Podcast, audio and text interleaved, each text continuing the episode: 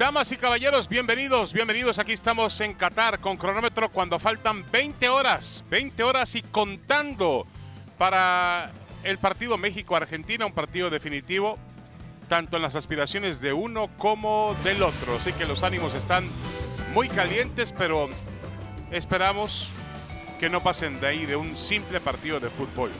Bueno, no tan simple, un gran partido de fútbol, pero Jorge Petrasanta sin que los ánimos tengan que caldearse demasiado. Sí, como ya sucedió, ¿no, David? Te mando un abrazo porque no me paro para hacerlo, pero aquí estamos, aquí estamos con mucho gusto, sí, 20 horas y, lo, que, lo que falta todavía de saber si hay presión, si no hay presión, las alineaciones de los dos equipos que todavía no están establecidas. Ayer me pasaban por ahí algún tip de lo que podría ser de México, pero ya lo platicamos.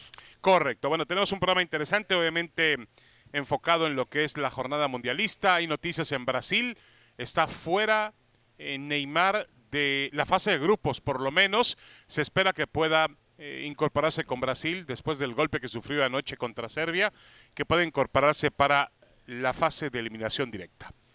Bueno, arrancamos. A ver, México puede imponer condiciones ante Argentina. Aquí tenemos declaraciones de Gerardo Martino. Buscamos que el partido se juegue con nuestra idea, pero sabemos del rival y puede que no se dé como nosotros queremos. El panorama a partir de la derrota de Argentina cambió. Lo que no era un juego clave termina siéndolo, dice el entrenador de la selección mexicana. ¿Puede México realmente imponer condiciones ante Argentina? Eh, eh, podría si lo plantea bien el, el partido, ¿no? Pero de estas declaraciones, yo creo que la primera parte se la puede ahorrar porque a mí me parece que esto lo está declarando el Tata con un excesivo respeto al, al rival, ¿no? Sabemos del rival y puede que no se dé como nosotros queremos. Esperemos que se juegue con nuestra idea pues es obvio, digo, eso es para todos los partidos en todo momento, pero si lo dices, me parece que ya le estás dando un excesivo respeto a tu rival y no quiero pensar que como él es argentino, entonces quiere respetar las formas y los momentos. No, por ahí no va. Pero, pero entonces David. Pero ¿cuándo has visto al Tata Martino siendo irrespetuoso con algún rival o demasiado? No, pero aquí está siendo en exceso respetuoso. No, yo, más? A ver, eh, mira, Jorge Petrasanta, el tema este de dominar es muy subjetivo porque finalmente Arabia Saudita dominó a Argentina sin la necesidad de tener la pelota, sin necesidad de tener la iniciativa, sino como tú bien lo dices, con una gran formación, es decir, con un, un, realmente un plan de juego. Eso es lo principal, me parece, mañana para México, tener un plan de juego y tratar de cumplirlo a cabalidad, cosa que no ha logrado todavía este equipo de Gerardo Martino, por lo menos en los últimos dos años. Sí, porque lo que maneja Argentina es tener la pelota, obviamente, ¿no? Para de ahí establecer Pero eso no significa que tengas el control, ¿eh? No, de acuerdo, pero México también, porque es lo que tuvo con Polonia, tiene la pelota, pero le falta desde el mismo pase para la definición, ¿no? Entonces, por eso digo, de acuerdo al planteamiento, yo creo que va México a esperar un poquito a que Argentina tenga la pelota e intentar tirar largo o desdoblar. Sí, ya una cosa de dominar a una potencia del fútbol ya, es, otra cosa. Bueno, a ver qué dice Lautaro Jorge. Contra México no hay presión porque confiamos en nuestro trabajo, en el cuerpo técnico y en cada uno de nosotros. ¿Te parece que los argentinos no tienen presión? Yo creo que tienen presión, pero también creo que es un equipo acostumbrado a la presión. Cuando juegas por la selección argentina tienes presión. Cuando juegan por sus clubes, juegan en clubes muy cotizados del fútbol internacional, también tienen presión.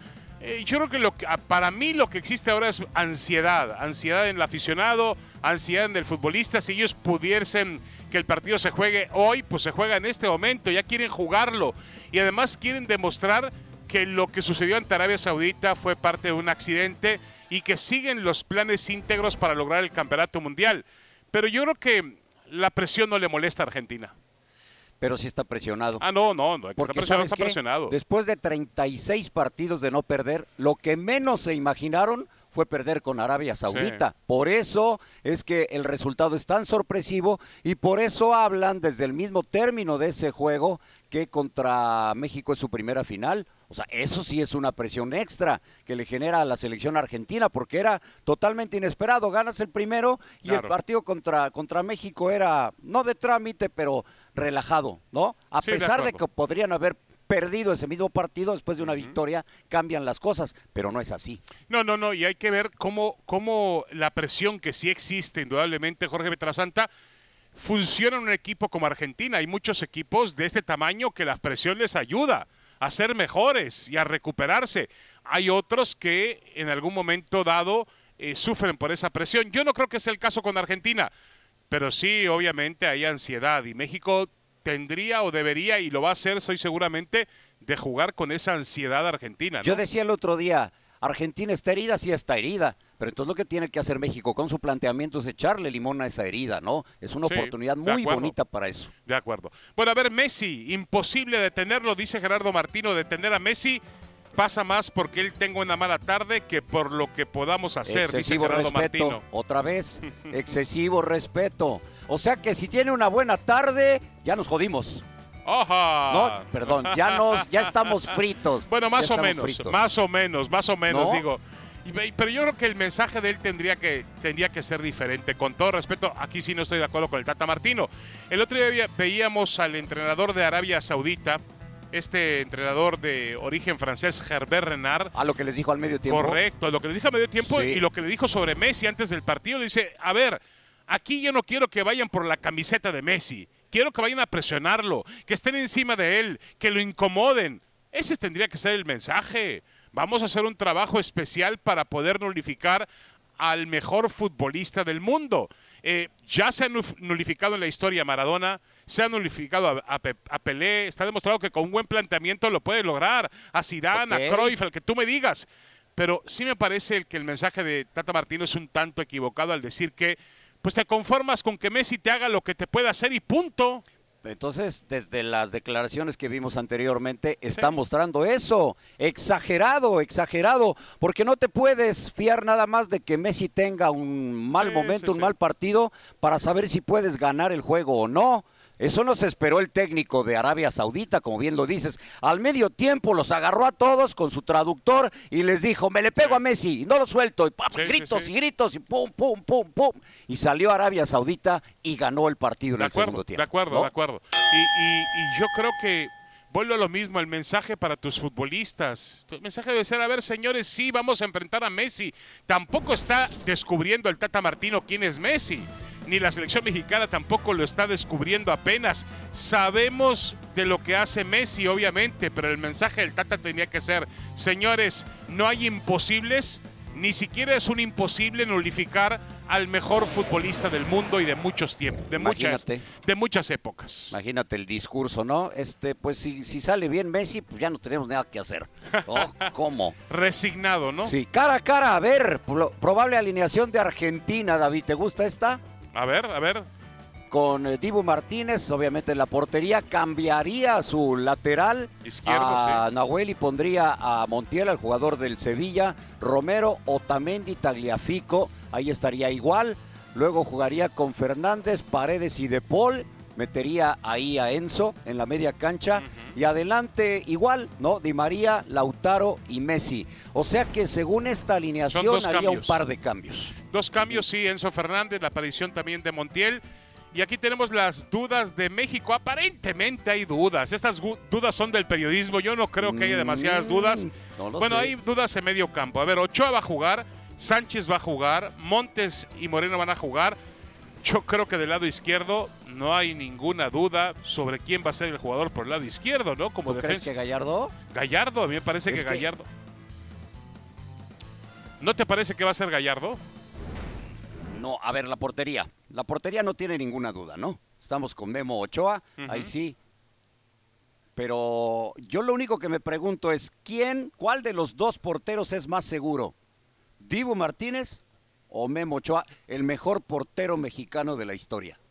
Tú lo dices. Sí, Está porque bien. tú dices otra Que cosa. yo digo otra cosa. Está Sí. bien, y lo respeto, ¿no? Es tu, Yo es tu, punto yo de vista y tu, y tu gusto. Ahora, yo creo que la ventaja es de México. Creo que Ochoa es un portero hecho, probado en mundiales de fútbol, lo acaba de demostrar en el partido contra Polonia. Así que ahí le voy a dar una ventaja a México. A mí no me, no me disgusta Diego Martínez que juega en la Liga Premier de Inglaterra, pero a veces me parece que exagera demasiado en protagonismo, en, en- en querer provocar al rival. Es un excelente guardameta. Eh, no sé si tuvo participación, si podemos responsabilizarlo de algo de lo que ocurrió frente a Arabia No, Saudita. yo creo que no. Yo no creo. Quizá en el primer gol dicen que podía haber hecho más, pero hay que darle crédito a los árabes que hicieron dos golazos. Para que vea que no era y tan para ti, Jorge, easy, easy, obviamente Memo. si es el mejor portero en la historia de México, tiene que tener ventaja. No, pero además ya lo mostró en este mundial y es un portero probado en Copas del Mundo, cosa que el Divo pues apenas está parando en su, en su primera Copa del Mundo. Ahí lleva ventaja México. Sí, de acuerdo. Yo creo que lleva ventaja México eh, y además eh, promete ser, si todo sale de acuerdo al, al guion preestablecido, promete ser una tarde, una noche donde Ochoa tenga mucha actividad. Vamos a ver, ojalá que no, ¿eh? Pero Ochoa está acostumbrado a esa Está- presión, ¿eh? está Lo acostumbrado. ha hecho muy bien. A ver, la defensa, Ajá. repetir la saga para detener al albiceleste es lo más apropiado. La duda es la que estudiamos hace un momento, si poner o no a Gallardo por izquierda. ¿Tú qué harías? Eh, yo lo que sé es que va a poner Arteaga, o sea, pienso que, que igual no sería acertado porque el partido de Gallardo fue muy, Muy bueno. bueno, muy muy bueno. bueno el pasado. Igual por las tam- condiciones también del mismo Arteaga podría ser que juegue este partido. La velocidad, no- la velocidad está más con Arteaga, pero ahorita me Sí. decía el profe Osorio, me decía que es impresionante el fuelle que tiene eh, Gallardo, el recorrido que tiene. y tuvo un partidazo. Un partidazo Primer contra tiempo Polonia. extraordinario Sí, contra sí. Polonia. Entonces, Yo no, lo- yo no entendería un cambio ahí. no, yo, yo si acaso movería el lateral derecho porque Jorge Sánchez no tuvo un buen partido para nada. Comenzó muy nervioso. Pensaría en Kevin Álvarez, pero no, no lo va a hacer el técnico. Ese sería uno de sus cuatro cambios, según yo me enteré ayer, los otros dos en la media cancha y el otro en la delantera. Pero bueno, de entrada está pensando el Tata, según yo sé, en Arteaga. Yo repetiría la, la alineación en la defensa, la línea defensiva. ¿Y cuál es mejor? Eh, ¿Cuál de las dos es mejor? Bueno, es que la- también la Argentina tiene futbolistas. El problema de, de comparar línea por línea, Jorge, es que la mayor parte de los jugadores argentinos juegan en otro nivel del fútbol. Bueno, sí, pero Otamendi No, no, no está bien. malito. Mira, ¿eh? México no va a ganar y- y- y ni la media ni la delantera. Imposible que la gane.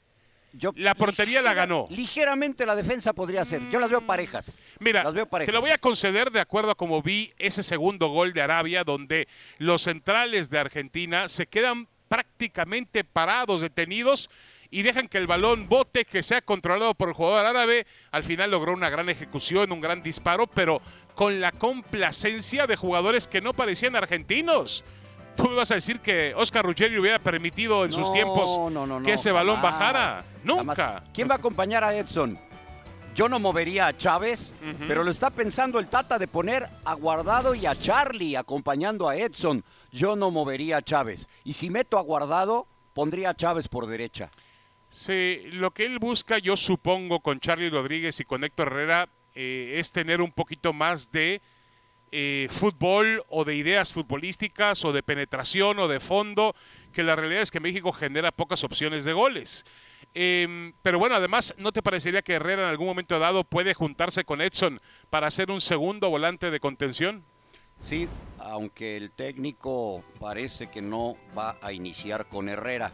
Ante la ausencia de los Celso, creo que se podría equiparar un poquito la media cancha de los dos equipos, pero sigue siendo mejor la Argentina. Sí, sin totalmente. duda. Sin duda. Totalmente, ahí sí creo que no hay duda. Va a ser muy difícil que... Bueno, es que Argentina viene a ganar el campeonato mundial y México viene a tener una, una buena actuación, ¿no? Eso es así, así están los papeles.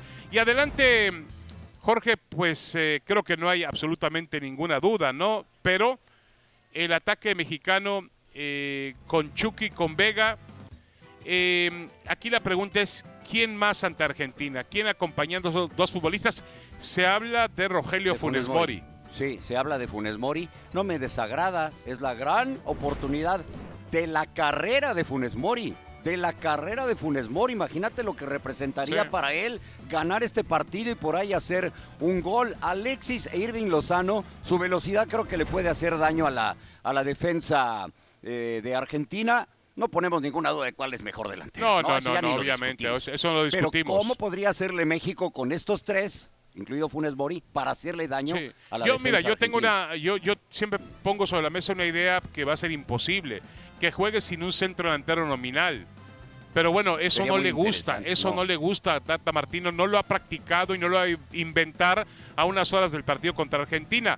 Jorge va a jugar Funes Mori, que no es ningún arma secreta, es un arma conocida, un arma que no ha aparecido demasiado en los últimos tiempos en el fútbol mexicano, un jugador al que no se regaló nada.